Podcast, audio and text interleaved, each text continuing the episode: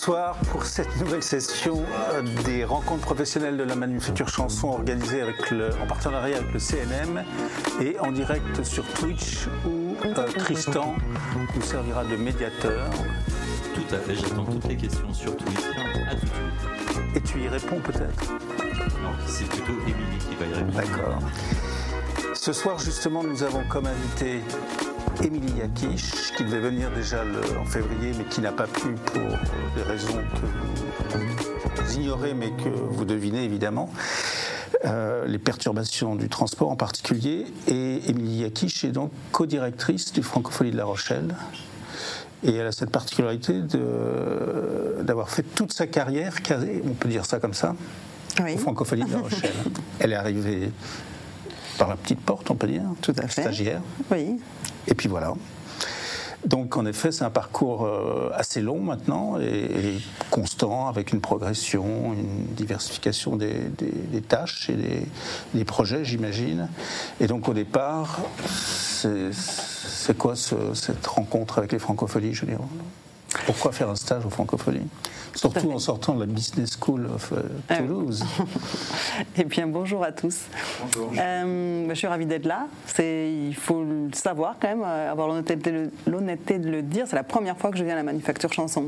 Donc c'est comme quoi il y a vraiment des débuts à tout. On se connaît quand même bien, mais euh, c'est la première fois. Donc moi, je suis installée à La Rochelle, les francophonies La Rochelle. ben, L'équipe est à La Rochelle principalement.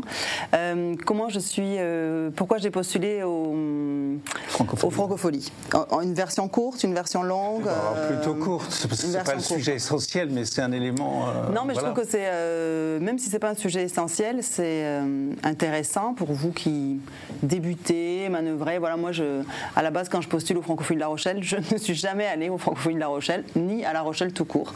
Mais à l'époque, donc, en faisant cette école de, de- de commerce, Commerce. à Toulouse, euh, on nous a appris une chose. Enfin, à l'époque, on nous apprenait cette chose-là. Donc, c'était il y a 20 ans, on va se dire de suite. à- je vais arrêter de dire à l'époque. hein. Donc, il y a 21 ans, euh, dans les écoles, on disait vous avez intérêt d'aimer le travail que vous faites parce que vous allez y passer 90% de votre temps. Donc quand on s'adresse à des artistes, on a bien conscience que ce, sujet-là, vous l'avez intégré dès le départ, mais euh, euh, finalement, dans une école de commerce, je ne sais pas si on se dit euh, de suite ça. Donc ça, je me suis dit, oula, j'avais pas cette notion en tête, si je dois y passer 90% de mon temps, autant que j'aime ce que je fais. Et donc moi, j'étais très engagée dans des associations, très localement, petites, moyennes, mais tout le temps en fait.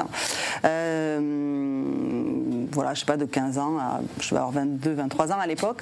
Et donc, euh, je me suis dit, bah, ce que j'aime, c'est organiser des événements. J'aime faire de A à Z, euh, accueillir les artistes, faire les déclarations SACEM, aller faire les courses pour le bar, servir au bar, faire l'affiche, comme quand on est dans une asso. J'aime bien tout. J'aime bien le A à Z, qui est un début, qui est une fin.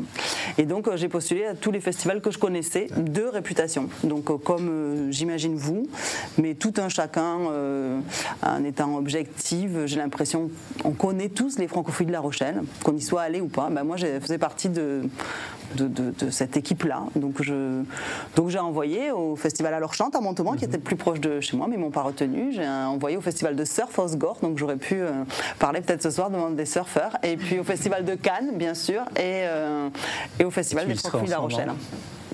J'y serai en ce moment. Et au Francophonie de La Rochelle. Et les Francophonies de La Rochelle ont retenu ma candidature. Donc le, le- le fait de faire la version un petit peu longue, je trouve qu'il y a toujours quand même un petit message. Et je trouve que c'est bien dans nos métiers de se dire, ben, en fait, postuler au Francophonie de La Rochelle, c'est possible pour quelqu'un qui ne connaît aucun des organisateurs euh, des Francophonies, n'y est jamais allé. euh, voilà. Et finalement, juste sur un envoi de CV. Juste un droit de CV.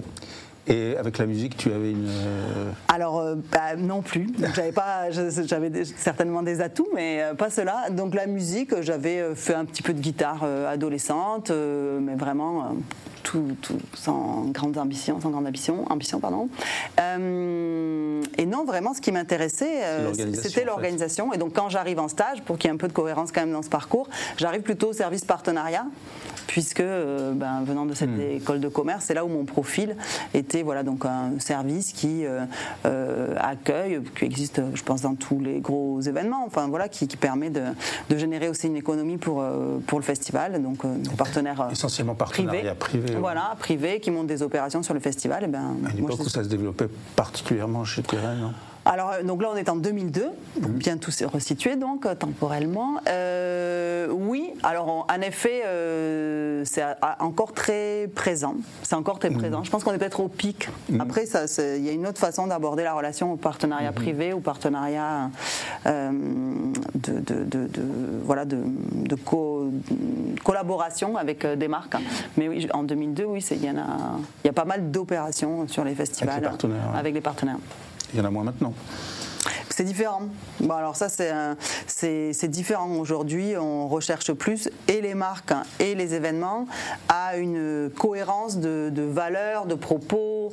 Euh, voilà, quand on avait finalement euh, précédemment peut-être euh, une direction artistique qu'on portait seulement sur ce qui était présenté sur scène, éventuellement sur l'affiche, d'un point de vue graphique et scénique, donc avoir une direction artistique. Finalement, tout ce qui était lié au partenariat se faisait, on- les festivals accueillaient tous les partenaires qui se présentaient en fait et les opérations. On pouvait jouer à du chamboule tout euh, à- voilà. Et c'est vrai que je pense depuis euh, peut-être ouais une, depuis 2010 peut-être quand même euh, début de ces années là on commence à se dire bon bah qu'est-ce que- quel est le contenu qu'on va proposer aux festivaliers pendant leur moment où ils sont sur l'événement que ce soit sur sur scène avec la programmation bien sûr toujours mais aussi à côté. Donc on, réfléchit enfin on échange plus avec les marques sur cette expérience du festivalier euh, et pas juste euh, quelle est la a- superficie que vous avez besoin euh, Ouais. d'occuper au sol. Il y a quoi. moins de marques purement commerciales, je dirais, qui s'associent à vous ou qui, Bah, en qui tout cas, c'est sur des choses.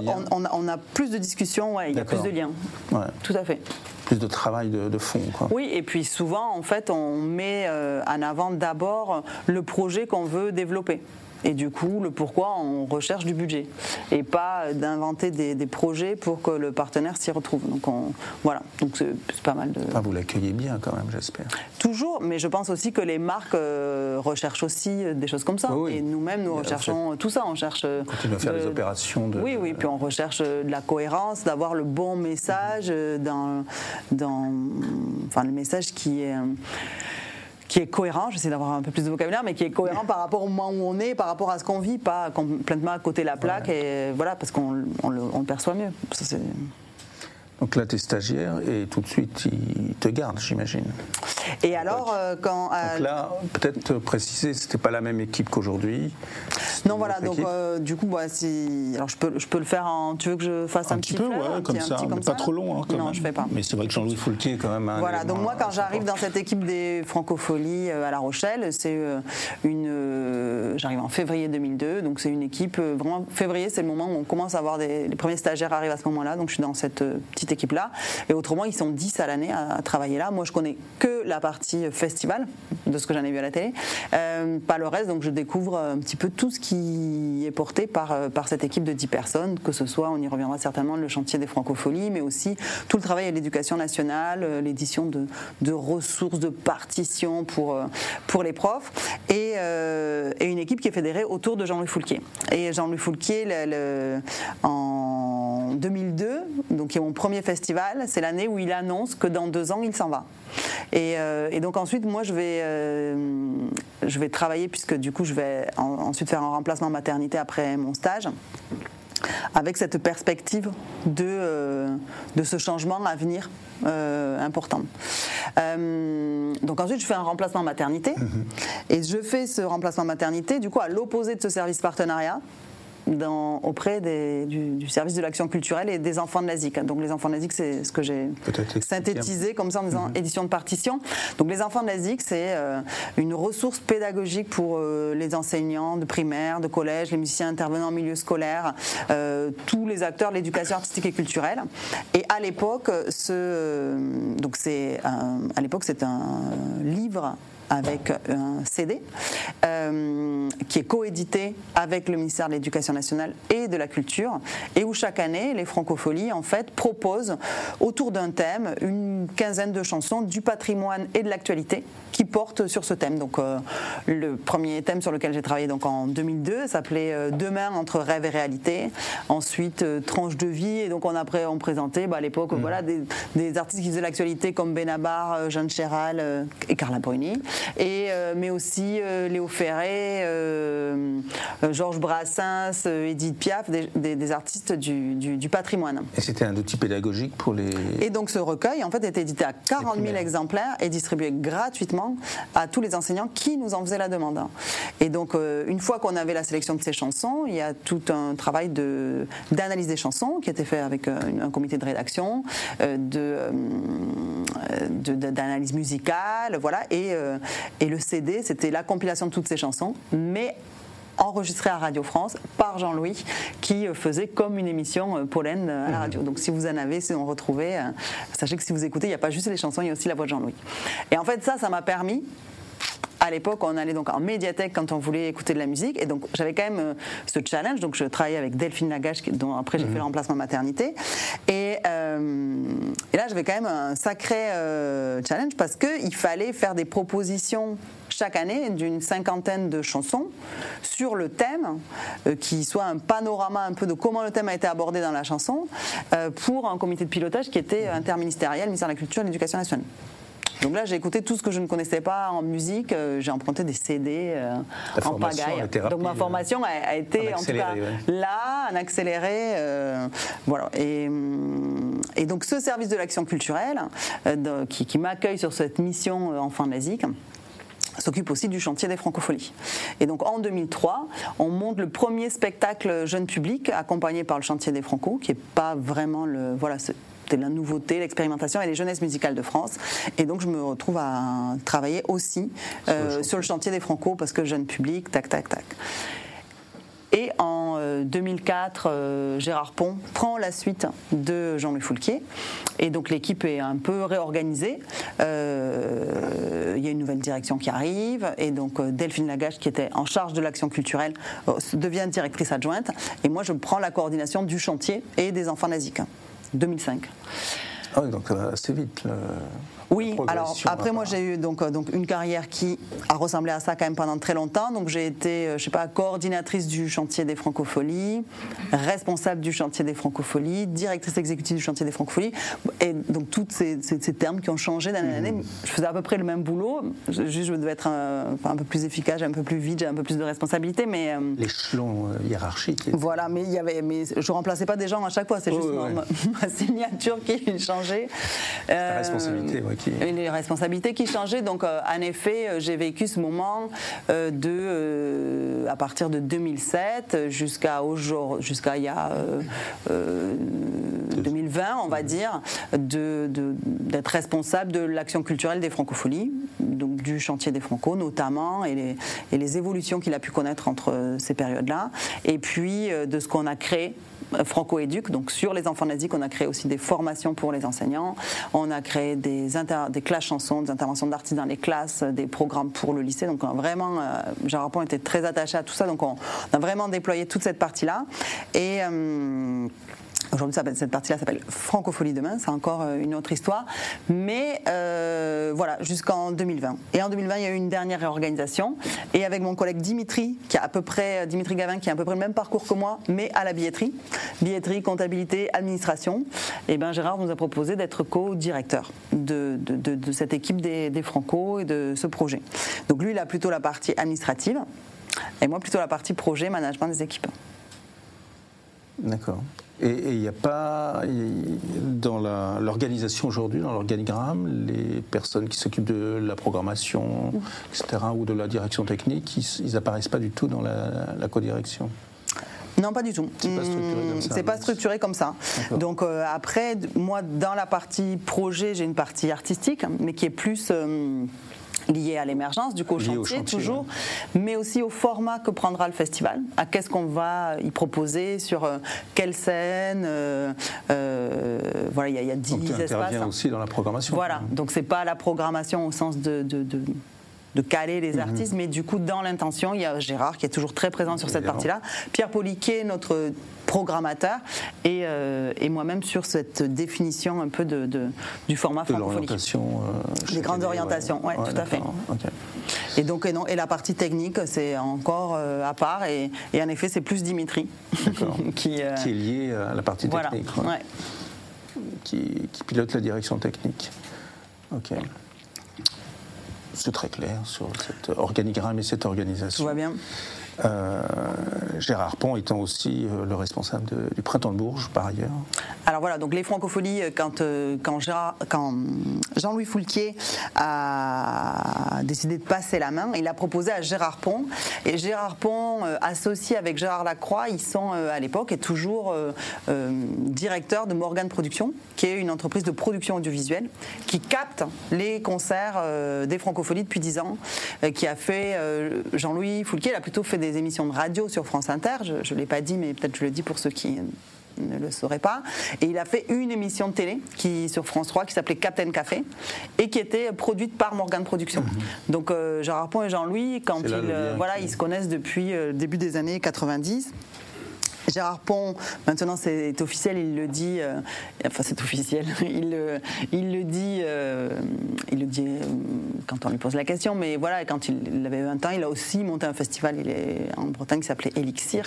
voilà, passionné plutôt de musique anglo-saxonne, donc il avait déjà l'expérience et le, le goût de de la musique, c'est sûr, et des festivals. Et c'était bien juré de ne jamais y revenir parce que cette histoire Elixir et, se, termine, dure 7 ans et se termine, ils sont ruinés, quoi, grosso modo. Donc ils partent faire un vrai métier, comme ils disent. Et. Euh, mais quand Jean-Louis voilà, demande, demande, à cherche quelqu'un pour prendre sa suite. Voilà, il s'adresse à Gérard Pont, ils ont déjà cette complicité, cette mhm. expérience, et Gérard connaît bien le travail et le, et le festival. Et en effet, donc ça, c'est 2005. Et bien plus tard, donc 2016, Daniel Colling quitte le, Printemps de Bourges et c'est également euh, Gérard Pont, qui reprend euh, le Printemps de Bourges. Voilà, deux histoires différentes, mais qui finalement se suivaient, parce qu'avec le Printemps de Bourges, on a toujours, euh, enfin nous-mêmes avant que qu'on soit dans la même famille, presque, c'était vraiment le festival où on allait, l'impression d'être cousins déjà. toi, ton activité, c'est quand même totalement concentrée sur, enfin, très liée au chantier des Franco. oui, en tout cas, en francophonie, ouais. Sur la durée. Ouais. Oui. Ah, mais oui, oui, tout à fait. Voilà. Et donc, il y a l'émergence d'artistes. Bien sûr. Alors, est-ce que tu peux nous déjà nous expliquer ce que c'est un peu le chantier des Franco Tout à fait. Quelle est l'idée qui préside à son bien organisation Bien sûr. Euh, donc, quand Jean-Louis Foulquier il crée euh, donc, moi, il faut, qu'il il faut raconter des histoires. Si on raconte pas des histoires, il y a un truc qui me manque, j'arrive pas, je suis très, je suis pas, j'y arrive pas. Donc, euh, somme toute, oui. Ça va, ok. Donc, quand euh, Jean-Louis était donc animateur de radio sur France Inter, il a vraiment, pour euh, si vous étudiez un petit peu ce qu'il a fait, cette particularité d'avoir laissé la parole à des artistes émergents totalement inconnus et pendant ses 30 années de carrière à France Inter. Donc, au début à France Inter, il avait plutôt les créneaux de nuit, donc il accueillait Igelin, euh, Lavillier, Thieffen dans des créneaux de nuit, personne ne les connaissait. Puis finalement, avec ses artistes, il a aussi lui-même euh, grandi, mais il a toujours euh, continué les dernières années. Là, je me souviens vraiment de 2002-2004, mhm. il avait une émission qui s'appelait TTC, tout talent confondu. C'était une petite pastille de 5 minutes tous les jours pour parler d'un jeune artiste chaque jour. Donc vraiment, ça, c'est son fil conducteur. Et donc, quand, euh, quand il crée les Franco, il crée les Franco en se disant, ben voilà, on est en 85, euh, les artistes que je, défends depuis quelques années à la radio, euh, dans, un petit peu, voilà, sans être connus au début, puis maintenant sont connus, ben, je vais les accueillir en tête d'affiche sur mon festival. Mais par contre, je laisse une place directe pour les, pour les jeunes artistes, par exemple, les Rita Mitsuko sont les artistes émergents des francophonies en 1985 et jouent sur une toute petite scène devant l'hôtel de ville. Euh, donc il y a ça dans l'histoire des Franco. Et donc, euh, chaque édition se présente toujours avec une part importante d'artistes émergents. Aujourd'hui encore, 60% des artistes qui ont joué en 2022 jouaient pour la première fois. Donc sur la centaine d'artistes, il y a toujours une grande majorité euh, qui, sont, qui viennent là pour la première fois. Et, euh, finalement, euh, le chantier des Franco, il l'imagine en 1998. Donc ça fait un peu plus de 10 ans que le festival existe. Finalement, ben, cette, cette, aventure, comme quand on lance un festival, on ne sait jamais si on la lance pour un an, deux ans, trois éditions, quatre. Elle fonctionne plutôt bien. Finalement, il y a, enfin finalement, j'ai l'impression, j'y étais pas. Hein. Oh, on échappé. Mais il y a du monde, mais il y a aussi des médias et des professionnels. Et donc, en fait, ces jeunes artistes qui sont présentés ici, que souvent il a découvert à la radio, eh ben, ils ont il faut les préparer pour qu'ils soient hyper prêts le jour où ils jouent sur le festival, parce qu'autrement ça peut être un, peu pas ce qui est attendu. Donc, en tout cas, l'objectif d'avoir une belle visibilité sur ce festival où il y a des professionnels et des médias, ben, si on n'est pas prêt, ben, ça peut avoir un effet inverse à celui attendu. et donc, il imagine avec Philippe Albaré, que peut-être, je ne sais pas, certains connaissent, ont, connu, qui a été un directeur du studio des variétés euh, euh, Philippe Albaré, lui, il vient du théâtre et sa particularité, c'est qu'il a aussi travaillé dans la musique en travaillant à la SACEM. Et donc, avec cette toute double entrée d'avoir une formation académique de théâtre, hein, où là les choses sont très bien structurées pour accompagner les artistes émergents, enfin structurées dès le, plus jeune enfance, et qui, quand à la SACEM, il découvre tout ce qui est lié aux musiques actuelles, il se dit, ben, finalement, ces artistes de musique actuelle, il y a, on ne les accompagne pas vraiment, on ne leur donne pas forcément de, formation, en tout cas il n'y a pas de formation académique pour eux. Euh, est-ce qu'il n'y aurait pas quelque chose à imaginer qui euh, ne soit pas académique, mais qui leur permettent quand même d'avoir deux, trois euh, clés transmises pour monter leur spectacle? Et donc, à l'époque, Jean-Luc Foulquier et Philippe Albaré se connaissent et discutent de ça, et, j'imagine leurs euh, envies convergent vers cette création du chantier des francophonies. Donc en se disant, ben, on, va on, va on va proposer à des artistes qui débutent de travailler avec eux ce qui est lié à l'interprétation de, de, leur, euh, de leur répertoire, en s'adressant la plupart du temps à des auteurs, compositeurs, interprète et d'essayer de faire ce travail qui euh, est très lié au live, de se dire bah, j'ai écrit, j'ai composé à un moment donné, et puis maintenant en fait je passe dans une autre étape de mon métier, ma troisième casquette, je dois l'interpréter, donc je dois plutôt transmettre une émotion qu'un propos, enfin un complément d'un propos. Euh, voilà, et donc comment, euh, comment on s'y prend, et puis viendra s'ajouter des techniques nécessaires, vocales, corporelles, musicales parfois, de son, qui sont abordées aujourd'hui dans le chantier. Donc en tout cas le chantier il est comme ça. Je vous détaille pas les, différents formats. En tout cas, ce qui a été sûr, c'est qu'il a toujours été dit que quand les artistes étaient accueillis au chantier, donc souvent euh, euh, le chantier aujourd'hui c'est une salle de spectacle à La Rochelle et des équipements euh, dédiés. Quand on n'avait pas ce lieu, qu'on a depuis 2005, on était déjà accueillis dans des salles de spectacle. Donc le chantier, c'est un accompagnement à la scène. C'est écrit dans son ADN dès le départ, si vous voulez euh, vous faire la différence avec les autres. Là, c'est je veux travailler la scène, c'est le chantier des francophonies. Euh, et donc, toi, quand tu arrives euh, sur ce chantier, tu travailles avec Philippe Albaré encore Tout à fait, oui. Donc, moi, je travaille avec Philippe Albaré. On travaille avec lui jusqu'en à peu près 2007. Euh, Et puis en 2007, on constitue une autre équipe euh, en allant chercher. Euh, donc, attends, ce que je voulais dire, c'est que dès le départ, il y a vraiment cette idée dans le chantier de d'esprit de liberté que l'artiste conserve. C'est-à-dire que, alors ça c'est vraiment la chose qui n'a pas changé depuis le mhm. début, c'est finalement on propose de vivre et d'expérimenter des choses pendant une semaine, euh, d'acquérir des techniques, de questionner le propos, l'arrangement, l'intention, la disposition sur le plateau, l'enchaînement des titres, les prises de parole, ce genre de choses. Mais on accompagne l'expérimentation et une fois que la session est terminée, que la semaine de travail est terminée, l'artiste est libre de prendre ou ne pas prendre ce qu'on. Voilà, on est plutôt sur une pédagogie de la question que de la réponse. Donc euh, voilà, ça c'est intrinsèque aux fondamentaux de, de, la façon dont on. Voilà, donc. Euh, euh, vous voulez que je précise ça va? Alors, peut-être le format c'est une semaine. Voilà, ça a toujours été une semaine en fin de compte. Alors le format, euh, le format, il est euh, le format aujourd'hui, euh, c'est une sélection donc qui se passe entre juillet et décembre. Donc il y a un, formulaire en ligne à compléter pour que les, les, artistes puissent se faire connaître de nous. On fait une présélection sur écoute et systématiquement on va voir les artistes sur scène. Et, les prérequis, c'est quoi? Alors les prérequis, finalement il y en a très peu. Mhm. Euh, il y en a très peu parce qu'on appuie notre sélection sur les coups de cœur artistiques. On aime bien que les artistes, même s'ils émergent, aient un début d'entourage professionnel.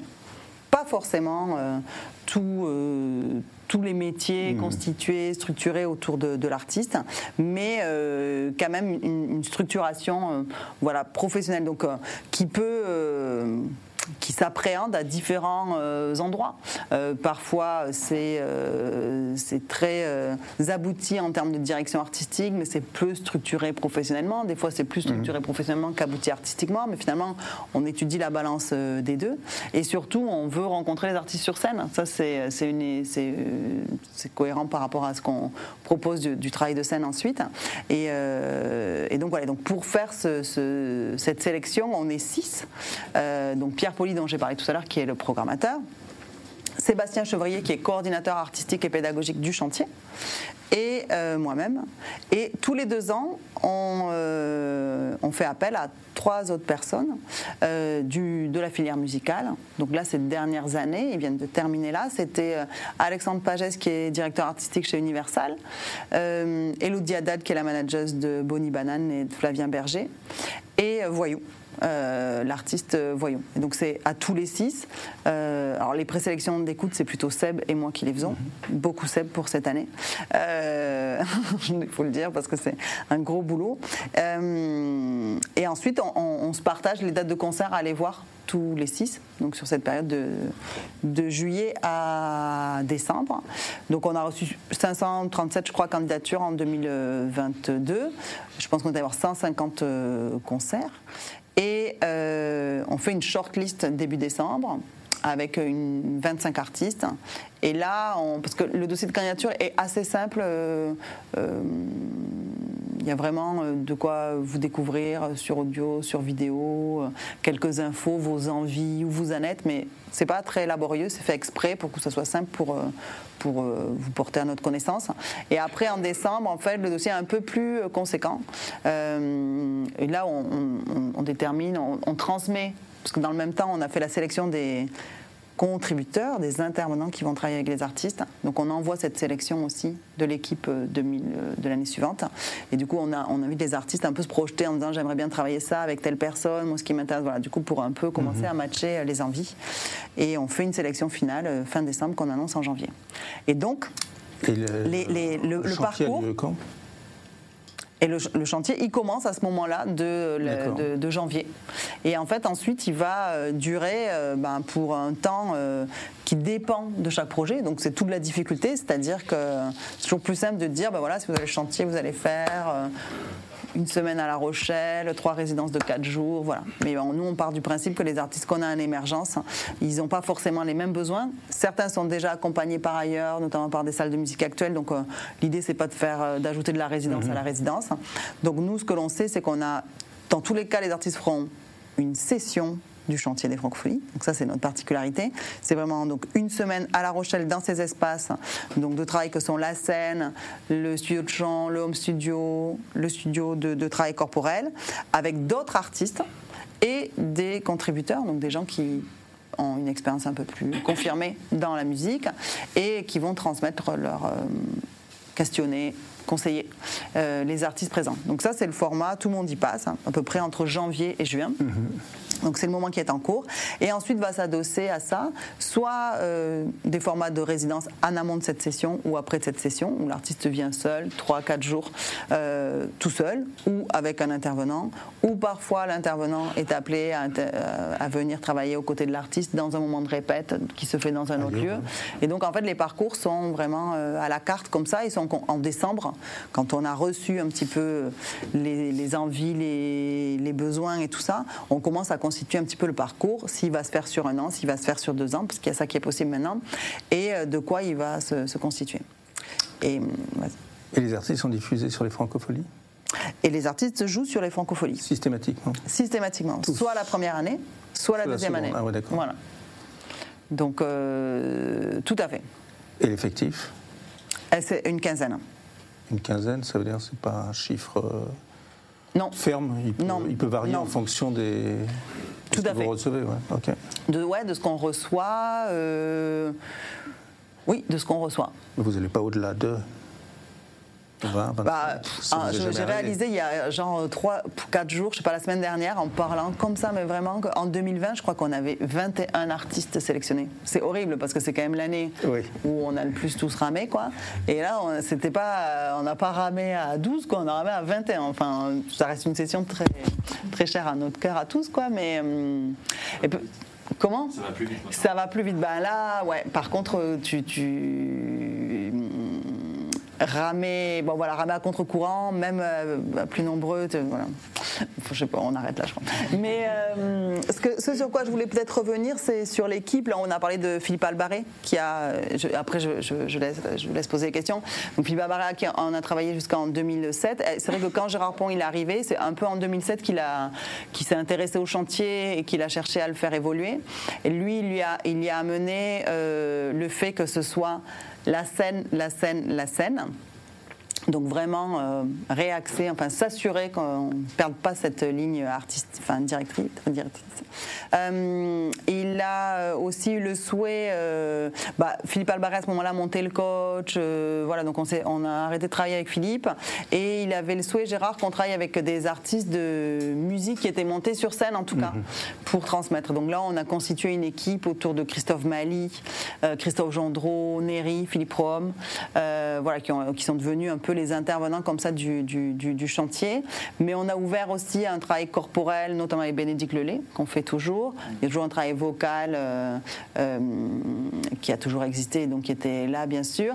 Et puis un- un travail en coaching personnel. Et forcément, on a pensé pour lui, nous il n'y a pas très longtemps, avec Jean-Claude Catala, où du coup, on, avait ce souhait, en tout cas Gérard avait ce souhait, de, euh, de, pouvoir aborder avec euh, les artistes, avec les groupes, un petit peu ce qui, euh, ce qu'il mettait d'eux, en fait, de personnel dans ses projets professionnels, et de s'assurer de la façon dont ils allaient construire ce parcours professionnel qui soit en adéquation avec leurs attentes personnelles. C'est très bien, ça marchait très bien. Donc on- ce- cette équipe comme ça là, elle a fonctionné. euh, donc c'est- très simple. euh, il y avait des plannings qui étaient faits euh, en avance, qui étaient toujours les mêmes. On n'abordait pas forcément les mêmes sujets dans les temps, mais c'était toujours les mêmes. Et grosso modo, il y avait trois artistes sur ces fameuses sessions. Et du coup, pendant qu'un était en chant, l'autre était en scène et l'autre était en corps. Et ça changeait. Chaque jour, quelqu'un passait sur scène, quelqu'un, tout le monde passait sur scène une fois par jour en chant. Et ça se croisait. Et ça fonctionnait très très bien. Et donc on a fait ça pendant dix ans. Et puis au bout de, de dix ans, dernière fois où je raconte une histoire. euh, pas sûr. non mais euh, euh, donc ça c'était 2017, 2018, 2000 2018 le chantier allait avoir 20 ans et moi 40 et donc je me suis dit je me suis dit on peut pas travailler sur l'émergence et avoir 20 ans. Il y avait un truc, tu vois, ça faisait. allez, Enfin, en tout cas, il y avait quelque chose où j'avais envie qu'on soit euh, aussi neuf que les artistes qui arrivent. Quoi. Je n'avais pas envie de dire. euh, Ouais, toi tu viens au chantier, tu sais pas ce qui va se passer, mais moi je sais ce qui va se passer. C'est un truc qui m'a agacé. Donc on a, cassé un petit peu le jouet. On a arrêté de travailler avec euh, tout un tas de personnes, plus parce qu'on a arrêté les choses, quoi. On a dit, on fait différemment. Ah, vous êtes renouvelé, comme on dit. On s'est renouvelé. Et donc pour ça, on a fait un séminaire. Et euh, c'était génial. Séminaire renouvellement. C'était génial. On- C'était super. Je- je- donc c'était en novembre 2016. Et, euh, et donc là, on a réuni, euh, on a réuni euh, ben, les intervenants avec lesquels on travaillait. Parce qu'avant de s'en séparer, on, on- on a réfléchi avec eux quand même. Enfin, il y avait un truc. Donc, les intervenants avec lesquels on travaillait, parce que il faut qu'on change quelque chose. Et puis on s'est dit, ce serait quand même bien d'avoir aussi les gens qui sélectionnent en amont, parce que souvent il n'y avait pas de passerelle entre ceux qui sélectionnaient et euh, ceux qui ensuite travaillaient avec les artistes. Donc des fois il y avait un peu, mais pourquoi tu as sélectionné celui-là On dit, ok, on va inviter ceux qui euh, sont euh, qui sélectionnent. Puis on se dit, ouais, ça serait bien aussi d'avoir l'équipe de programmation. Ils étaient trois ou quatre à l'époque, hein. parce que forcément, du coup, il faut qu'on crée une cohérence.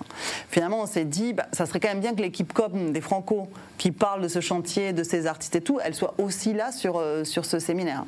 Et donc au final, juste pour vous dire, donc dans les équipes d'intervenants, il y avait donc ces fameux et super. Christophe Maline, Alexis HK à l'époque. Euh, voilà, dans les repéreurs, il y avait Didier Varro. Dans la programmation, il y avait Gérard Pont. moi, j'avais beau avoir presque 40 ans, j'ai un peu paniqué. Quoi. Je me suis dit, on commence à être 30 sur ce séminaire, ça va pas. Hum. Et donc, en fait, je me suis fait accompagner par une, euh, un truc de coaching, donc un truc euh, plus d'école de commerce, on pourrait penser, pour, euh, pour faire un petit clin d'œil. Et, hum, et, on a monté vraiment un espèce de, de, trois jours de réflexion, d'intelligence collective. Enfin, j'ai découvert tous ces endroits-là que j'ai adorés. Et, finalement, le terme de contributeur donc, que je commençais à employer tout à l'heure, parce que du coup, on appelait plutôt les, intervenants, ces profs, ces coachs, comme ça. On n'aimait pas les appeler coach, ni prof, ni intervenant. Finalement, intervenant, il y avait quelque chose qui disait qu'on intervenait dans le projet mmh. artistique. Alors que contributeur, du coup, il y a quelque chose où on contribue. Et c'est vraiment l'idée. Alors aujourd'hui, je trouve que c'est un peu galvaudé parce que du coup, on a l'impression que c'est une contribution financière. Donc bientôt, on changera. Et d'ailleurs, on va en parler. Et on pourra en parler. Mais du coup, voilà. Donc ce terme-là. Et finalement, je me suis rendu compte qu'on n'était pas euh, trois contributeurs là, le corps, la scène mhm. et, euh, et le chant. Mais là, on était 30 quoi. Donc en fait, on était bien plus nombreux que ce qu'on voulait penser à faire avancer ce chantier. Donc ça a créé une espèce de, d'esprit chantier, de groupe. Et, euh, la version qui, est, qui, a abouti de cette réflexion, c'est une version un peu Montessori du chantier des Franco.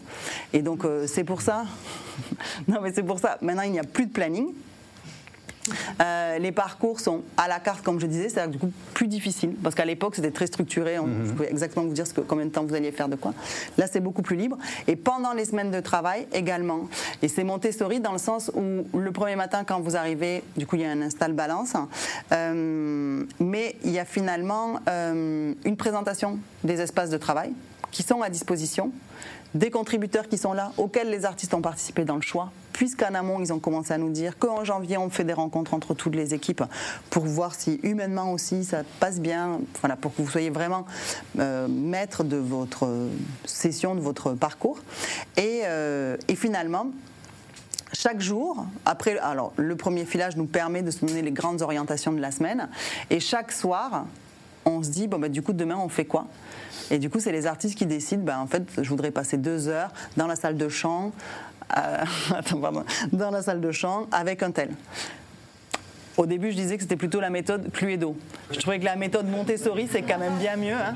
Donc euh, voilà, donc c'est plutôt Montessori. Et donc ça fait que euh, on a gagné encore euh, là-dessus parce que ça oblige les artistes à s'auto-diagnostiquer finalement, quelque part, en tout cas rapidement, de dire bah, attends, moi je veux commencer par quoi demain Comment j'organise les choses? Alors, ok, je fais ça. Puis des fois, ils arrivent avec des priorités. Tu as l'impression que tu passeras pas l'étape suivante si ça c'est pas réglé.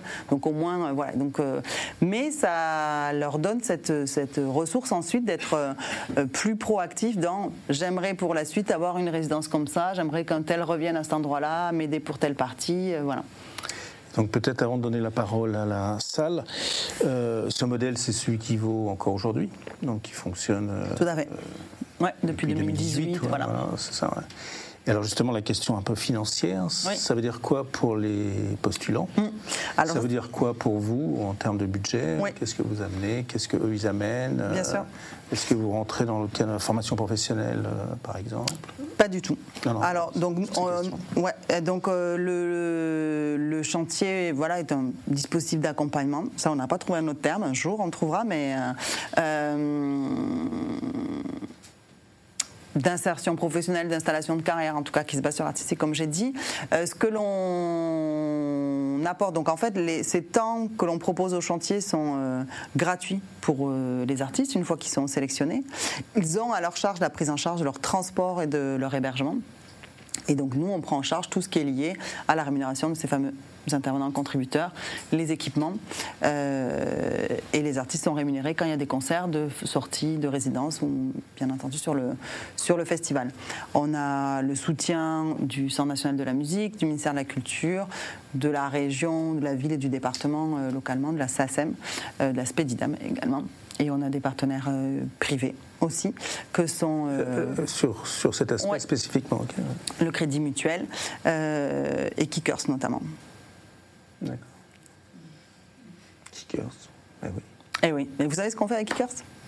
Parce que tout à l'heure, quand je parlais. Et ben en fait, Kickers, on, bien entendu, il y a ce moment où, euh, où il y a besoin de parler de, de, vous, des artistes, euh, sur les réseaux, de produire des contenus. Et donc, du coup, Kickers, en fait, nous, nous permet de produire des pastilles vidéo de chaque artiste lors de leur venue au chantier. Ah, d'accord.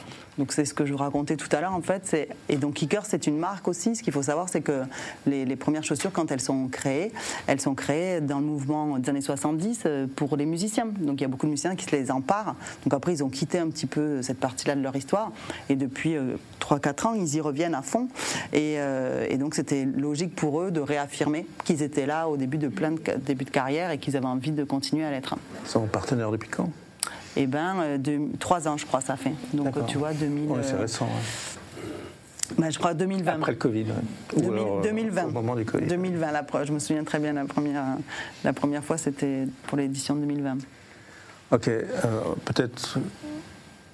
Oui, nous avons, oui question. Donc il y a une première question sur Twitch, une question de Magali qui veut savoir où elle peut trouver le fameux formulaire d'inscription. Tout à fait, la raison. S'il y a une période avec une ouverture et une fermeture euh, pour les candidatures. Très bien. Eh ben, alors, donc euh, normalement, euh, enfin, on met le, lien sur notre page du chantier, sur le site internet des Franco. Pardon, je vais essayer d'être clair. Donc, euh, sur le site des Francopholies, là, www.francophonie.fr, vous avez une partie qui présente le chantier des Franco, et puis il y a un lien pour participer. Et le formulaire, il ouvre en juillet. Et donc, euh, normalement, si les choses sont bien faites, cette année, les Franco, c'est du 12 au 16 juillet, et donc le formulaire devrait être le 12. Des fois, il y est le 16, mais en tout cas, le 20, il y est.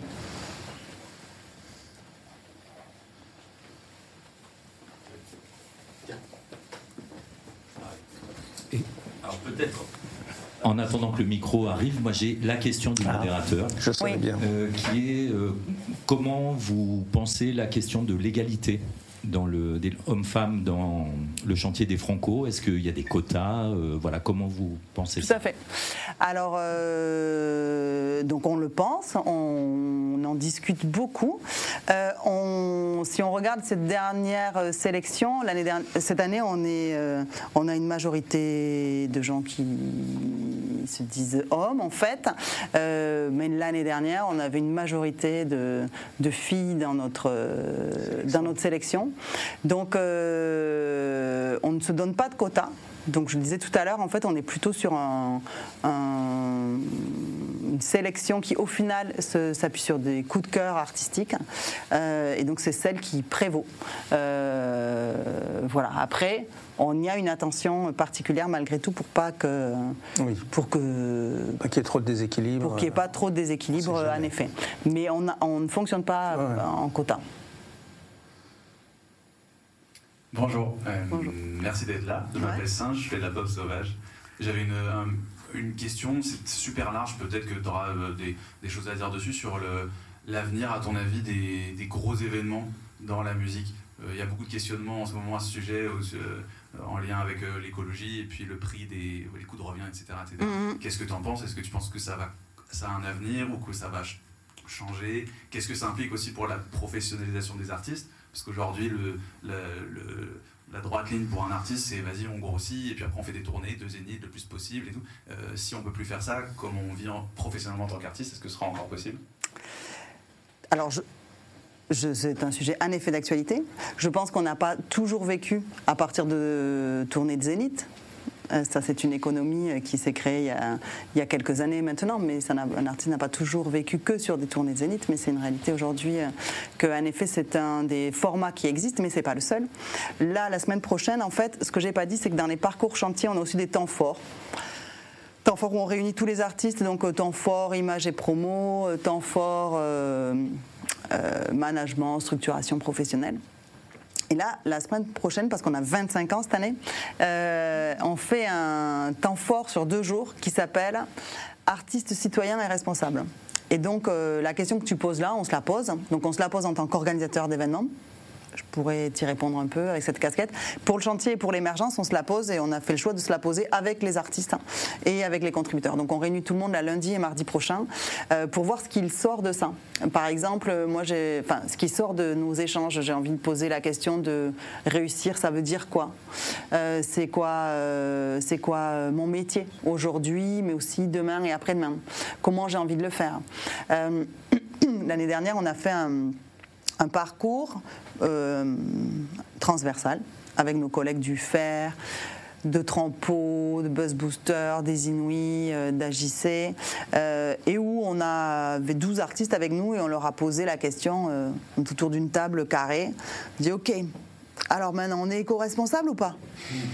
Et là je me suis dit, mon Dieu, en fait, j'imagine que ce que vous entendez le plus, comme euh, quand moi j'avais 20 ans, là vous avez intérêt d'aimer ton métier parce que là, vous entendez le plus, il faut développer son projet, il faut développer, il faut développer, il faut faire des dates, il faut faire des, des gens qui nous suivent, nanana, il faut se développer.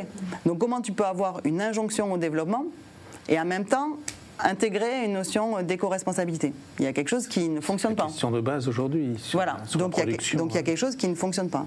Donc là, moi, ce qu'on s'est dit qu'on réfléchissait sur cette année des 25 ans, et notamment par ce temps fort, c'est comment on peut euh, parler plutôt d'installation de carrière dès l'émergence et non pas après le développement éventuellement d'un premier projet, tu vois, pour après que. Donc, euh, avoir un temps. Donc là, tout l'accompagnement qu'on a, pensé pour les artistes, il est sur le développement de leur projet, artistiquement, professionnellement, médiatiquement, euh, de visibilité sur le festival. Ça, le parcours, pour l'instant, il n'a pas bougé. Mais par contre, on prend ce temps pour réfléchir ensemble en se disant, ben, qu'est-ce que ça veut dire de faire de la musique aujourd'hui, demain, et avec quel, euh, qu'est-ce que j'y mets? Euh, on, a un, temps, donc on a cette rencontre là qui s'appelle, en train de finir, les, termes parce que réussir ça veut dire quoi? Ça faisait un petit peu peur à tout le monde, mais voilà. Pour le coup, je trouve que c'est intéressant. Et par exemple, on va inviter un chocolatier de La Rochelle, une architecte, euh, la directrice du Centre chorégraphique national. Donc pas que des artistes. En fait, c'est une question qui est euh, voilà de société, donc bien plus large. Et, euh, et on aura un autre temps qui est lié plutôt aux questions d'éducation artistique et de transmission sur quel est le quel, rôle, quelle est la figure sociale de l'artiste aujourd'hui, qu'est-ce qu'elle a été euh, avant? Et laquelle sera-t-elle demain? Euh, voilà, pour essayer un petit peu de faire monter d'aborder ces sujets-là sans être frontal sur l'éco-responsabilité et essayer d'adapter notre dispositif d'accompagnement à ces enjeux-là et aux questions que se posent les artistes. Donc, pas vraiment de réponse, hein. mais en tout cas, euh, c'est ouvert pédagogie sur la question, donc on va pas. Comment? C'est une pédagogie sur la question et ils ne vont pas donner des réponses. donner réponses, non. en tout cas, voilà, en tout cas, voilà, on, trouvait que c'était euh, symbolique là pour les 25 ans justement de se dire, bah, dorénavant, ce sujet-là, il faut qu'on le traite euh, tous ensemble. Et finalement, on l'a quand on est organisateur d'événements, quand on est euh, programmateur ou directeur de salle, on l'a quand même beaucoup abordé ces dernières années. On n'a pas non plus les réponses à tout, mais quand même, euh, on l'a beaucoup abordé. Mais euh, il est important que euh, les artistes se positionnent aussi sur ce sujet, ou en tout cas l'intègrent à, à, leur réflexion de la façon dont ils veulent faire de la musique. Parce que sans ça, ça ne marchera pas. Donc on se dit qu'il faut raccrocher tout le monde. De la façon dont ils veulent installer leur carrière. Comment? Pour reprendre tes termes, de la façon dont ils veulent installer ah, leur carrière. Et donc Sébastien Chevrier, qui est donc coordinateur artistique et pédagogique du chantier, et, qui est euh, assez doué pour euh, formulation, m'a dit en fait euh, le problème aujourd'hui en effet c'est que les artistes sont là pour un temps et pas dans le temps. Et ben nous on a envie de s'intéresser aux artistes qui sont là, qui ont envie d'être là dans le temps, pas pour un temps. Et je me souviens, et ça me revient maintenant, que sur une rencontre comme ça pro qu'on faisait au chantier en 2002 ou 2003 ou peut-être 2004, le, la, personne qui était interviewée par Philippe Albary était Jean-Louis Foulquier. Et euh, donc il y avait les artistes de la session, on fait ça parfois en soirée comme ça. Et donc chacun pose ses questions. Moi je dis, oh, j'ai une question. Donc là, franchement, il devait être 2002, c'était la première année. Et moi, de ma naïveté, de mes 20 ans, de mon côté novice et tout ça, j'ai mis la main, est-ce que vous me donneriez euh, la définition d'un artiste? Ah. Ça a été une question. Après, j'avais, j'ai eu honte, j'étais rouge. Je me suis dit, t'es là, qu'est-ce que ça veut dire Et en fait, c'était bien parce qu'en fait, c'était aussi sa définition à lui. Et lui, ce qui m'a répondu, c'est euh, c'est quand je vois quelqu'un faire de la musique aujourd'hui et que je sais que dans 20 ans, dans 30 ans, il en fera toujours. Et je trouve en fait qu'il y a, c'était ça sa définition. Et du coup, je trouve qu'il y a, c'est ces questions-là qu'il faut se poser en fait. Comment j'ai envie de faire de la musique aujourd'hui? Comment j'ai envie d'en faire demain? Et puis surtout, comment j'ai envie de la faire ma musique? Et finalement, euh, je disais tout à l'heure que quand je suis euh, arrivée ici, enfin avant d'arriver, j'ai envoyé un petit message à Ben Mazuet pour lui dire je vais à la facture chanson, je ne sais pas pourquoi, mais je t'envoie un message parce que je pense à toi. En effet, il a été euh, ici parfois, il a joué et on l'a accompagné aussi au chantier. Et finalement, Ben Mazuet, si on regarde son parcours, c'est quand il était cohérent avec ce qu'il était, ce qu'il savait faire, ce qu'il sentait qu'il avait les capacités, l'envie de dire dans la forme que ça a marché. Avant, il essayait de faire comme on lui disait de faire. Et ça, ça prend du temps. En l'occurrence, euh, oui, ça a pris un peu de temps aussi pour lui. Je crois qu'il y a d'autres questions. Oui, bonjour, je m'appelle Isor, je suis manageuse. Pour revenir plus précisément sur la, la temporalité, euh, tu disais que en fait au chantier, vous accompagnez les artistes parfois sur un an, parfois sur deux ans. Alors justement, ce, ce rapport euh, au, temps, mm. euh, c'est évalué de manière collégiale entre les, les, artistes, leur entourage et vous Comment est-ce que vous décidez de continuer, je dirais, ou de prolonger euh, cet accompagnement? En fait, on le dit au début. Avant, au chantier, au, début du chantier, il y avait une sélection d'artistes qui était beaucoup plus importante, genre 24 euh, artistes, je pense, euh, si mes souvenirs sont bons. Et au moment des, restitutions, il y avait les, les programmateurs, Jean-Louis à l'époque, qui étaient là et qui sélectionnaient les artistes. voilà, c'était aussi le, moment où on savait si on allait jouer, enfin si les artistes allaient jouer après sur le festival et tout ça. Donc ça, ça a marché un temps. Et puis finalement, le chantier est devenu connu. Et euh, ça faisait bizarre pour, euh, pour les artistes. C'était pas à leur servir. J'ai fait le chantier. Ah oui, mais je t'ai pas vu dans la pro de Franco. Ah, j'ai pas été programmé. Ah oui, bon, alors du coup, tu vois, puis nous aussi, on t'accompagne. Donc on t'accompagne jusqu'au bout. Donc on t'accompagne. Euh. Donc après, on a décidé, OK, on sélectionne les artistes et tout le monde est programmé. Donc ça, c'était 2000, entre 2010 et 2014, je dirais. Et un jour, on a accueilli une artiste qui aujourd'hui écrit des livres, qui s'appelle Mathilde Forger. Et euh, Mathilde Forger, on avait envie de l'accueillir parce que c'était un coup de cœur artistique. Franchement, elle était très peu accompagnée, mais quand même, on aimait beaucoup. Mais mais elle était beaucoup plus jeune que, que les autres en fait dans, dans, sa pratique. Et on l'a programmée. Et bien on l'a programmée trop tôt. Elle n'était pas prête. Il n'y avait personne, il n'y avait pas d'entourage, il n'y avait personne pour faire le, le, travail autour d'elle, de promotion autour de son concert. Et bien, comme c'était pas au bon moment, comme ça n'a pas pris, ben, du coup, ça a été plus difficile pour elle. On a essayé de monter des OP, on a fait des trucs à Paris et tout, mais bon, voilà, plus difficile. Donc à partir de ce moment-là, on a essayé, à partir de 2015, avec Baptiste Amon, comme ça je vous cite quelques artistes qui ont fait le chantier, de, euh, de dire, eh ben, maintenant, quand on a des coups de cœur comme ça artistiques, de gens où on a envie aussi d'être les premiers à les accompagner, mais qu'on sent qu'ils sont pas tout à fait prêts, que, enfin, que ce ne sera pas tout à fait le bon moment pour eux de jouer sur les Franco, on leur propose un parcours sur deux ans. Mais du coup, on s'engage et on discute avec eux du parcours au début. Donc dès le début, en décembre, on dit ben, je vois bien un parcours sur un an. Tu es d'accord pour une prog sur euh, juillet suivant? Ou je vois bien un parcours sur deux ans. Voilà. Et ce, parfois, dans certains entourages qui connaissent bien le chantier, certains disent Par contre, je suis sur le parcours sur deux ans, moi. Parce que du coup, il est quand même assez euh, apprécié là dans les derniers. Euh, Loni, Yoa, elles sont sur deux ans. Mm. Une autre question, Pardon. Euh, je m'appelle Franck, je suis un auteur, compositeur, interprète. Euh, moi, j'ai une question qui m'intéresse, et vous y avez en partie répondu d'ailleurs dans votre réponse à l'instant, qui est sur l'entourage professionnel, mm. qui est une notion qu'on entend tout le temps. quand on arrive un peu dans les musiques actuelles, euh, mais qui veut tout et rien dire. Mm. On peut avoir un manager, on peut avoir un éditeur, on peut avoir un label, on peut avoir rien de tout ça, un des trois, etc. Mm. ce qui m'intéresse, c'est pourquoi pour vous c'est important qu'il y ait un début d'entourage professionnel pour les personnes que vous sélectionnez? Est-ce que c'est lié à cette idée que ils seront plus soutenus euh, quand ils auront la visibilité que vous leur apportez euh, euh, et, ce soutien-là, etc. ou est-ce que pour vous c'est une sorte de gage de présélection? Parce que si les gens ils sont déjà entourés entre guillemets, ça veut dire qu'il y a déjà quelque chose que, que ça va quand même marcher? Alors de toute façon cette notion d'entourage professionnel là, quand je l'ai dit aujourd'hui, elle est tellement en train de s'organiser totalement différemment. C'est-à-dire que vous pouvez très tôt choisir d'être votre propre éditeur, de coéditer, d'adjoindre de, des métiers à votre projet sans aller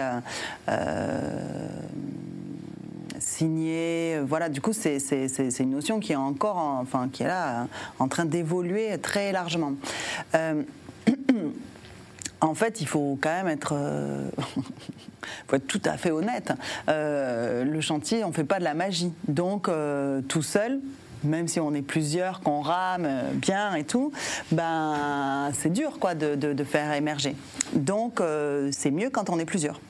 Donc euh, forcément, euh, forcément, cette attention à la structuration, à la démarche aussi professionnelle et, permet de se dire qu'on va être plusieurs. Gérard Pont, lui, dans sa définition, il avait une espèce de, peur panique. Il disait Non, non, non, imagine un jeune, on lui dit que les francopholies étaient pris au chantier, il, croit qu'il va réussir, il arrête tout, et on est les seuls à y croire, et il arrête ses études et tout, et finalement ça marche pas. Mais quelle responsabilité on porte hein. Et donc il disait Bon, s'il y a un autre partenaire, au moins on sait qu'on est deux, euh, il y a plus de chances qu'on se, se trompe pas. Mais du coup, je trouve que c'était vraiment très, très, ouais, très empathique, une responsabilité, enfin en tout cas, de, bah oui, de se dire, ça, de se dire, euh, il faut avoir conscience de ce que, de ce que, de la structure qu'on représente et qu'on sert en fait, et du coup de ce qu'elle représente pour vous aussi. Donc euh, d'avoir euh, ces attentions là, donc de veiller, et aussi finalement, voilà, pour que ce soit le bon moment. Et ça veut tout et rien dire mais tellement pas, je peux pas répondre à autre chose que ça. Quoi. Je ne saurais pas comment mieux le définir, mais c'est toujours ouais, un équilibre. Euh. Donc on le regarde. En fait, c'est l'idée que l'artiste ne soit pas totalement isolé. C'est un peu ça. Oui, et que. Euh, euh,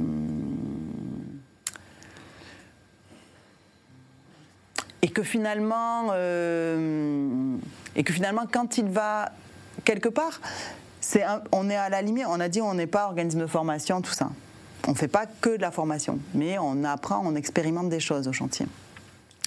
Donc, mais plutôt dans le sens de, euh, du, je sais pas, du, CFA. Enfin, on a déjà une, on sait déjà manipuler un petit peu les choses. Donc les choses artistiques, mais aussi les choses professionnelles. Donc une façon de savoir si vous manipulez bien les choses professionnelles, c'est comment vous êtes euh, structuré, entouré. Donc vous pouvez être euh, en autoproduction, on va dire, quelque part, mais être très euh, structuré dans votre façon de le présenter. C'est bon? Pas mal. Bonsoir. Moi, c'est Lana de Sosa. Euh, ça, rejoint un peu toutes ces questions-là, mais en fait, j'ai quand même l'impression que euh, c'est beaucoup une histoire, au final, je vais mettre un gros mot, mais d'argent. C'est-à-dire que le Euh, comment dire moi, je suis sur, on est sur des projets qui sont assez modestes. Là, on, mm. est tous euh, en, démarrage de projet. Et c'est passionnant de vous écouter. Mais quand on entend les, cette histoire justement d'entourage, moi autour de moi, c'est que des gens qui sont, euh, qui sont, qui sont bénévoles. J'ai aucun moyen de les rémunérer. Bien sûr. Et du coup, c'est aussi des structures qui sont toutes petites.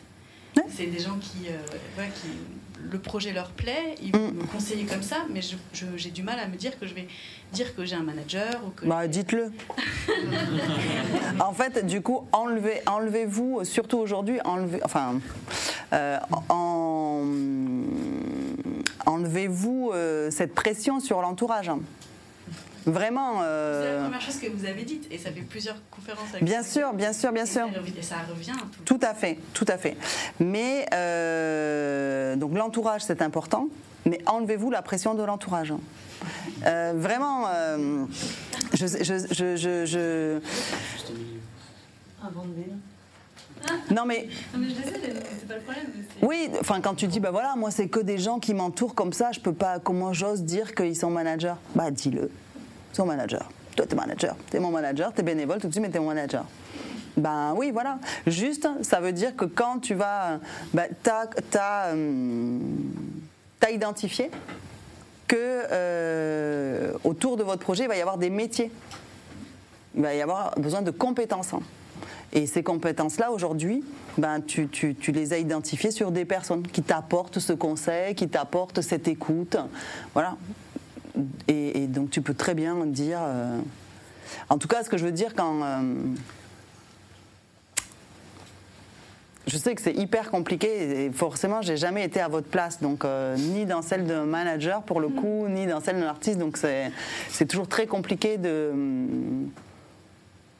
de dire que. Mais et je, sais que c'est, je sais que c'est, je sais que c'est compliqué, mais euh, il faut être, il faut être culotté, il faut, euh, il faut oser les chemins de traverse, euh, il faut garder, faut jamais douter de soi. Non, mais voilà, je pourrais citer des, exemples. On parlait de Lisa Portelli tout à l'heure, de, Martin Luminet, en tout cas des, gens qui, cherchent leur chemin artistiquement, qui tracent leur voie, qui, qui petit à petit, à leur rythme, le rythme c'est vous qui le dictez. Moi, j'adore un artiste comme Voyou. Ben, il était repérard quand, après deux albums, il sort un EP instrumental. Mais mon Dieu, mais jamais on fait ça. Tu, tu perds tout ton public, tu viens d'essayer d'acquérir. Euh, eh ben non, il le fait. Et là, je me dis, ben, les gens qu'il a acquis qui, avec cet EP instrumental, parce qu'il a osé, parce qu'il est formidable et parce que c'est ce qu'il avait envie de faire là et qu'il l'a fait, ben, il les a acquis pour euh, tous, les, tous les albums à suivre, c'est sûr. Quoi.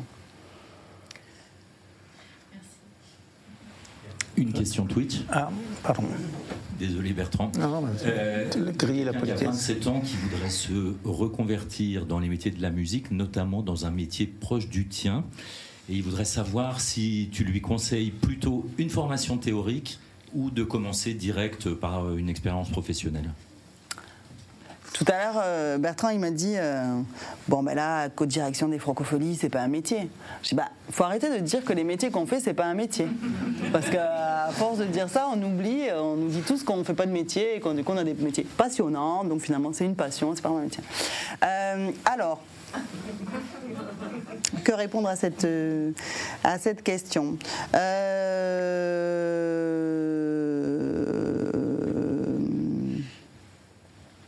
Bah, je dirais un peu des deux. non, non, mais je. Bah, en fait, après, tout vous voyez bien, tout dépend, on a 27. Mais moi, j'opterais quand même pour la formation. Aujourd'hui, à mon âge, j'adorerais euh, euh, apprendre des enfin, j'adore apprendre des nouvelles, des nouvelles choses. Donc, euh, je dis quand même, il faut, faut se former. Il y a, faut se former. On se forme pas assez. C'est vrai. Mais à la fois, tu es l'exemple même de quelqu'un qui s'est construit sur le, sur le terrain. Tout à fait, c'est pour ça qu'il faut un peu des deux. Parce que tu es arrivé avec, je dirais, es arrivé avec une tête euh, structurée, bien organisée par, mm. tes études. Mais par la suite, euh, tout le reste, tu l'as appris sur le terrain quand même. Et dans les relations que tu avais avec les équipes. Oui, oui, bien sûr, bien sûr, bien sûr. Bien sûr, bien sûr. Tu n'auras pas pu apprendre à être co-directrice des francopholies euh, à l'école quand même Non. Ouf. J'ai 27 ans. Bah, ça dépend. Il faudrait savoir ce qu'il fait avant, ce qu'il aime faire, ce qu'il veut faire exactement. Euh, oui, oui, parce que je, pourrais aussi euh, défendre ce que tu dis aussi. Et souvent, c'est c'est ça, c'est que l'expérience de, terrain, elle t'apprend. Euh, bah, dans ces métiers-là, elle est très très importante. Carrément. Non, non, mais ça c'est vrai. Et je peux pas dire l'inverse. Et, les rencontres, les, euh, mm. les, questions de fonctionnement d'équipe aussi. C'est... Ouais. Mm. bah, c'est, c'est, une question compliquée. Oui. Bon. Il peut, pas, il peut rien tirer, il est de l'autre côté. Bonsoir, Bonsoir. Chanter, je m'appelle Soukaina. Euh, je suis chanteuse de musique pop soul et j'autoproduis actuellement mon premier album. Je suis ravie d'apprendre que Kickers fait partie euh, du chantier. J'aime beaucoup cette marque. et je voulais juste savoir, alors, vous avez évoqué votre âge tout à l'heure et justement l'arrivée à la quarantaine. Moi, j'ai plus de 40 ans et j'aimerais savoir si cela constitue un frein pour euh, la candidature au chantier des francopholies Eh bien, très bonne question. Eh bien, pas du tout. Et euh, ça, c'est pas du tout. En tout cas, on regarde pas ça. Donc c'est vrai que par exemple, euh, on dit qu'on accompagne des artistes émergents, et finalement on devrait dire des projets émergents. Euh, mais demain, quand on aura réfléchi sur, notre, euh, sur nos nouvelles notions d'artistes responsables citoyens, est-ce qu'on re-questionnera ça? Là, j'ai appris récemment avec un, un, artiste plasticien que du coup, il avait répondu à un appel à projet donc, euh, pour les plasticiens. Donc il y avait pour euh, ceux avant 40 ans et ceux après 40 ans. Il y avait deux appels à projet. Je me suis c'est pas mal en fait. C'est interdit de faire ça. C'est vrai? Ah, ça fait de la discrimination. C'est compliqué ces questions. Eh ben, on le fera pas, puisque c'est interdit. tu vas me dire, c'était un appel à projet suisse. Peut-être qu'ensuite ah, ils ont droit. Suisse.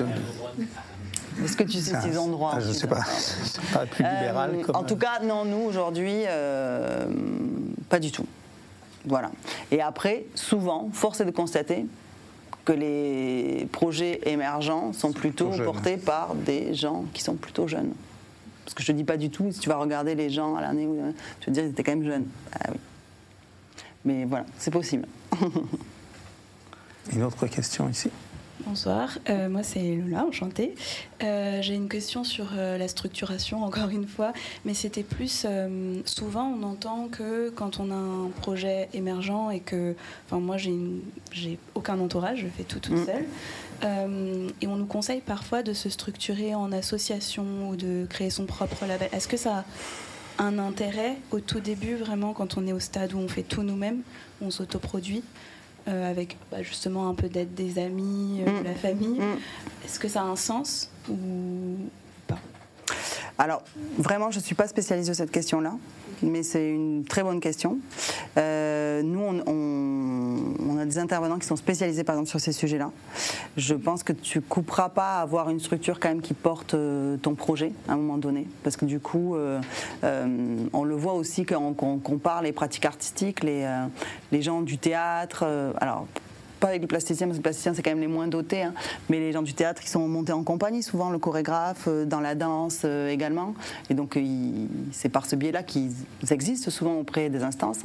Euh, et, c'est vrai que ça vous fait quand même une base pour, pour exister administrativement quand vous voulez encore être, être indépendant à court, moyen ou long terme. Après, quel est le format, comment il faut le faire ça, c'est le fer, Julien Soulier, grand spécialiste. Hein. c'est vrai. Tu, voulais compléter? Non, non, non. Je disais... Non, en plus, euh, je ne voulais pas forcément compléter. Ah, pardon. Euh, c'est que comme euh, souvent on nous le demande, ça donne cette impression que si on ne l'a pas, peut-être mm. qu'on va se priver de certaines opportunités. Mm. Et c'est justement pour pas. Enfin, c'est pas une erreur, mais pour essayer de faire le plus de choses possible si on veut accéder à... Je pense que ça t'empêchera, ça, te, te fera pas de frein et ça ne peut être que ça peut que d'apporter des choses. Ça n'empêche pas de faire le chantier des freins. Par contre, je pense aussi, parce que là je viens de dire le faire, mais là ces rencontres elles sont en partenariat avec le Centre national de la musique. Et le Centre national de la musique, il a aussi tout un catalogue de formations et de ressources. Et il est aussi là pour vous en tant que que auteurs, compositeurs, euh, interprètes, pour répondre à ce genre de questions. Et, euh, je suis sûre que vous pouvez trouver soit euh, le fait de pouvoir rencontrer un conseiller, prendre rendez-vous avec lui ou elle, et, ou une formation qui, qui soit qui pourrait répondre en à rapport. cette question. Mais voilà, le Centre national de la musique, comme il est créé finalement, ça fait un petit moment, mais voilà, on n'a pas encore ce réflexe, mais ils ont cette ressource-là. Bonsoir Émilie, je m'appelle Tatiana, je suis manageuse d'artistes. Euh, je voudrais rebondir sur la question de Soukaina qui parlait de la limite d'âge. Euh, et du coup, ma question, c'est plus par rapport aux réseaux sociaux. Est-ce que du coup, vous êtes regardant aussi sur euh, bah, là-dessus? Puisque il y a quand même pas mal de. Il y a quelques tremplins ou, mm. plateformes d'accompagnement mm. qui, qui, sont regardants quand même sur les réseaux sociaux, mm. donc les labels. Et du coup, je voulais savoir. Alors, on, je dirais qu'on le prend en compte. Je, crois qu'on fait vraiment euh, une équation. J'essaie vraiment de, On fait une équation de, toutes ces notions qu'on disait. Euh, voilà, où en est le, où en est le projet artistiquement, dans ce qu'on écoute, dans ce qu'on voit, dans la cohérence. Euh, qu'est-ce qu'il il annonce comme perspective à court, moyen, long terme, de quoi, qu'est-ce qu'il a envie de faire, comment il est entouré, structuré, c'est quoi ses prochaines échéances, comment il a travaillé ses réseaux. Donc je pense que c'est dans un, une ensemble, De, données. Euh, il y a quelques années, quand on avait euh, fait cette refonte un petit peu du chantier, on avait fait un, un diagramme comme ça pour au moment où on allait avec nos 23 artistes voir l'ensemble des repéreurs et passer la journée à réécouter, à questionner et tout ça, on avait fait un espèce de, d'abscisse et d'ordonnée. Je vois le genre. Tu vois, vous voyez comme ça. Et donc on avait dit, euh, je sais pas sur sur, euh, je m'emballe là dans l'abscisse. Hein. Euh, c'était la médiatisation du projet, tu vois, quand on mettait et dans l'ordonnée, c'était euh, sa structuration professionnelle peut-être. Et on venait placer les artistes un petit peu là, parce qu'on avait voilà, ce souhait d'avoir de, une sélection, parce qu'en fait on travaille aussi pas mal là-dessus, c'est-à-dire que cette sélection des 15 artistes du chantier, on sait que c'est une photographie aussi pour d'autres programmateurs éventuellement euh, qui, vont, euh, qui vont regarder. Donc on veut qu'elle soit aussi représentative dans les esthétiques, dans euh, les questions d'égalité dont on parlait tout à l'heure, dans les, artistes un peu tête d'affiche déjà de la sélection, et puis ceux qui sont un peu nos prises de risque. Voilà, c'est vraiment... c'est pour ça que c'est toujours... c'est très subjectif et finalement, on l'assume. Mais je trouve qu'on l'assume jusqu'au bout, parce que dans le parcours qu'on va vous proposer, ce sera subjectif. Et on est tout à fait à l'aise de se dire que euh, les artistes qu'on va accompagner, ils vont pas avoir le même parcours, mais parce qu'ils font pas la même chose, quoi. Même si c'est dans le même moment, ils en sont pas au même endroit et la musique, la musique qu'ils font n'est pas la même, donc euh, ils n'auront pas besoin du même soutien de notre part. Donc euh, même sur la programmation sur les Franco, euh, certains vont faire ce fameux intercale entre les artistes sur la grande scène pour jouer quelques titres, mais pas tous parce qu'on n'a pas la place pour tous. Mais, d'autres qui font pas ça, ils feront d'autres choses à court, moyen ou plus long terme. En tout cas, on essaie toujours d'être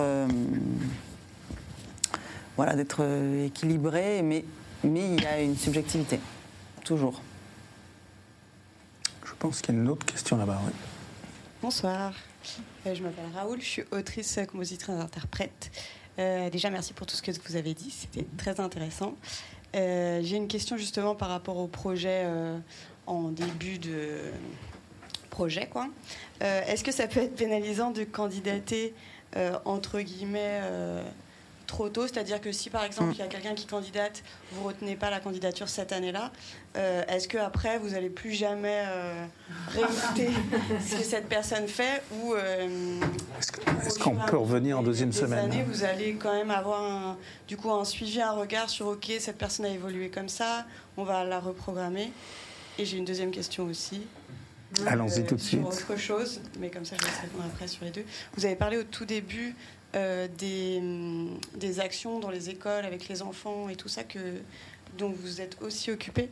Et euh, si vous voulez bien euh, en parler un petit peu plus à la fin. Ça m'intéresse.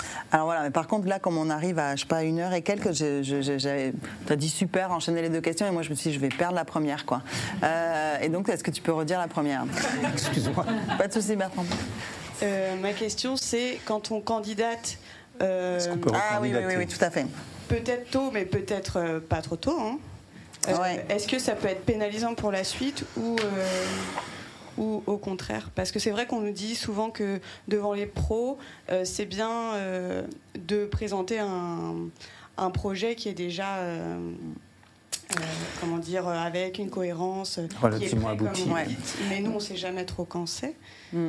En fait, du coup, l'important, c'est hum, c'est en effet cette cohérence, mais c'est hyper euh, subjectif, compliqué. Euh, donc il y a différents cas de figure.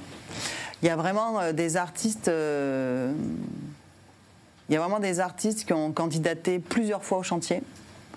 avec qui on a tissé des liens super et qui n'ont jamais fait le chantier. Mais c'est vrai, ça s'est pas fait je peux, je peux en citer, enfin, franchement, des gens. Gisèle Pape, Estelle Meyer, je pensais Martin Luminet, il a fait le chantier maintenant, mais je pense qu'il a candidaté quatre fois. Donc,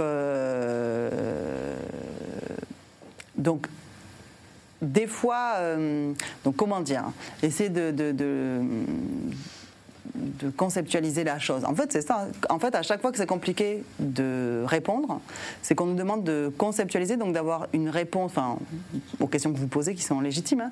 une réponse euh, OK, claire, c'est ça qu'il faut faire. Alors que personne ne sait ce qu'il faut faire. Donc. Euh, donc c'est pour ça qu'on parle toujours de cohérence, éventuellement, un peu de tout. Euh, en tout cas, je dirais que tout ce qu'on va vous demander à chaque fois, là, dans ce moment où vous commencez à vous présenter, euh, c'est d'y aller quand vous assumez là où vous en êtes, quand vous êtes content. Euh, combien de fois des artistes à qui on a dit non puis qu'on a pris l'année d'après me disent oh heureusement je n'étais pas prêt. Alors est-ce que tu le sais sur le moment? Euh,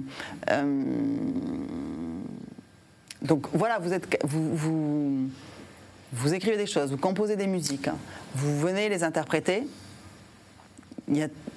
si vous allez me dire, si vous êtes prêt à faire ça, c'est que vous êtes prêt à le présenter à un public et aussi pour aller plus loin, vous en êtes convaincu, autrement vous ne le présenteriez pas, j'imagine. En tout cas, il y a toujours cette chose-là, que vous êtes droit dans l'endroit où vous êtes.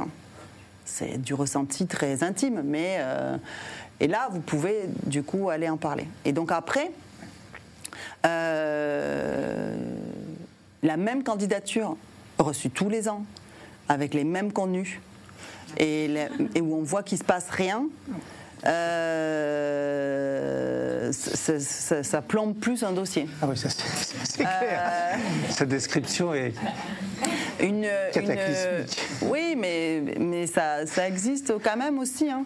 Une, une, euh, une, candidature qui Tiens, moi je, dis toujours, ça, ça correspond peut-être un peu au message que vous faire passer. Moi, je, suis plus attentive aux relances qui donnent des infos. Tiens, je vais faire ça. Est-ce que vous avez écouté?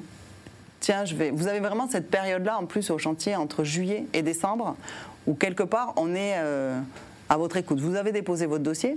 Vous n'aurez pas de retour de notre part avant euh, fin novembre.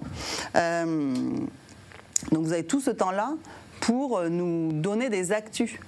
Pas tant qu'est-ce que vous avez pensé, ça année où ou quoi. En fait, ce qui, qui, et ça, ça marche pour nous, mais ça marche pour tous les pros et ça marche pour toutes les relations. Euh, si on voit que la personne elle avance, qu'elle est indépendante, qu'elle en veut, qu'elle, bah, du coup on se dit ah bah attends, faut, faut pas que je sois en retard il faut que je suive. Donc il y a, donc il y a, ça qui, joue forcément dans ces relations qui peuvent être euh, soit par mail, soit parfois par téléphone, mais quand même de moins en moins, parfois quand on peut se croiser, d'informer, de, prendre euh, toutes les petites actus là pour... Une grosse actu. Bon, sans vous emballer non plus, il faut voilà. Donc c'est ce dosage quoi. Mais vos entourages, conseils, euh, amis, managers demain peuvent vous conseiller de tout ça. Moi, je, pourrais insister sur l'entourage, puisque justement l'entourage peut servir de tiers pour euh, aider à juger si on est prêt ou si on n'est pas prêt. Je veux dire, ça, ça sert aussi à ça, un entourage. Surtout sachez qu'il a une distance, l'entourage qui lui permet d'avoir un un jugement en tout cas qui, permet d'avancer ou de ne pas avancer. Donc il faut bien s'entourer en effet. Mais peut-être, puisque la deuxième question c'était sur les enfants de la ZIC et notre euh, temps est, imparti. Pardon, j'y vais. Euh, donc sur euh,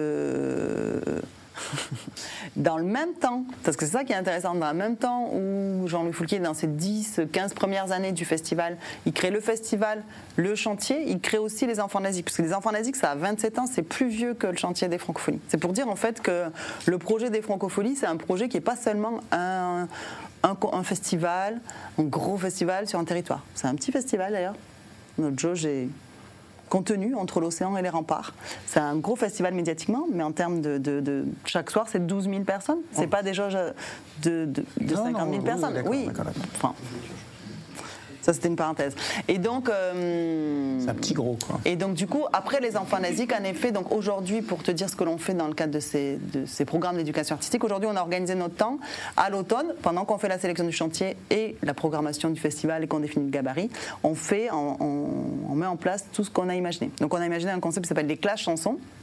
C'est un peu un principe d'une classe euh, verte pour les enfants, mais où pendant euh, toute la semaine, ils font avec un artiste que de la musique. Hein. Donc ils écrivent la chanson, ils la mettent en musique, ils la répètent et ils la présentent. Ils apprennent, ils ont des temps aussi pour apprendre ce que c'est qu'un auteur, un compositeur, un interprète, l'entourage. Euh, parce que vous êtes des experts du sujet. Le mot clé de la journée, de la soirée. Donc voilà, et souvent, c'est des artistes du chantier euh, qu'on interpelle pour savoir si ça les intéresse de faire ce genre de projet qui viennent intervenir auprès euh, dans ces classes. Et donc on fait des classes chansons, maintenant on, est très bien organisé, pour euh, quatre classes de primaire de La Rochelle, pour quatre classes de collège de département de la Charente-Maritime. Et si on a des sollicitations au niveau national, on renvoie directement vers les artistes avec lesquels on, a l'habitude de travailler et qu'on sait potentiellement être autonome. Avant, on, on allait partout, on n'arrivait pas à suivre, à être présent. C'est important d'être aussi présent dans ces moments-là. Et donc ça, ça se passe plutôt en automne. Et par contre, dans les choses qui sont ouvertes à tous euh, et qui vont dans mon discours de tout à l'heure de la formation, on, est pôle de ressources éducation artistique et culturelle, les francophonies, des pôles de ressources éducation artistique et culturelle, des préac. Vous en avez partout sur le territoire, là où il y a des grands événements euh, culturels. Donc il y en a Arles pour la photo, il y en a Angoulême pour la BD, euh, il y en a 46 je crois en tout. Et donc c'est des, euh, des, organisations qui mettent en place des temps de formation toute l'année pour des publics mixtes, culture, éducation nationale. Donc c'est des formations qui sont gratuites la plupart du temps, en tout cas la nôtre elle l'est. Elle aura lieu fin novembre et début décembre.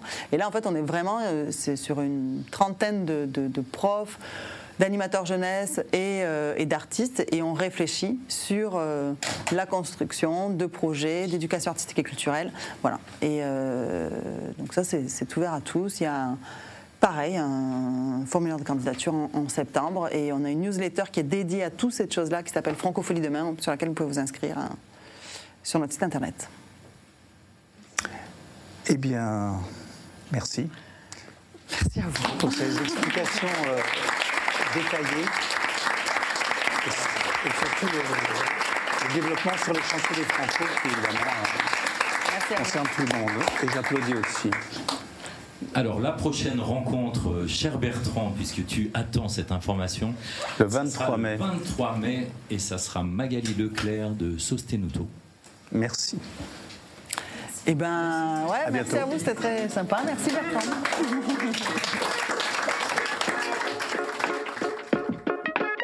Vous venez d'écouter les Rencontres Pro 2.0, proposées par la Manufacture Chanson, en partenariat avec le Centre national de la musique, en direct de l'espace Christian Dante. Elles sont animées par Bertrand Mougin et modérées sur Twitch par Tristan Aspala. Pour y assister ou poser vos questions en direct, retrouvez toutes les infos sur notre site internet www.manufacturechanson.org. N'oubliez pas de vous abonner sur votre plateforme de podcast préférée pour ne pas rater les prochaines rencontres. À bientôt.